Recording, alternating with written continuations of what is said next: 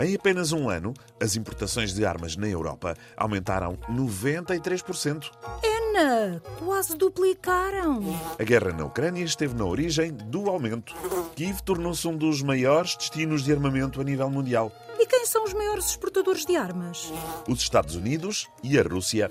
Mas parte-se do princípio de que não será a Rússia a exportar as armas para a Europa.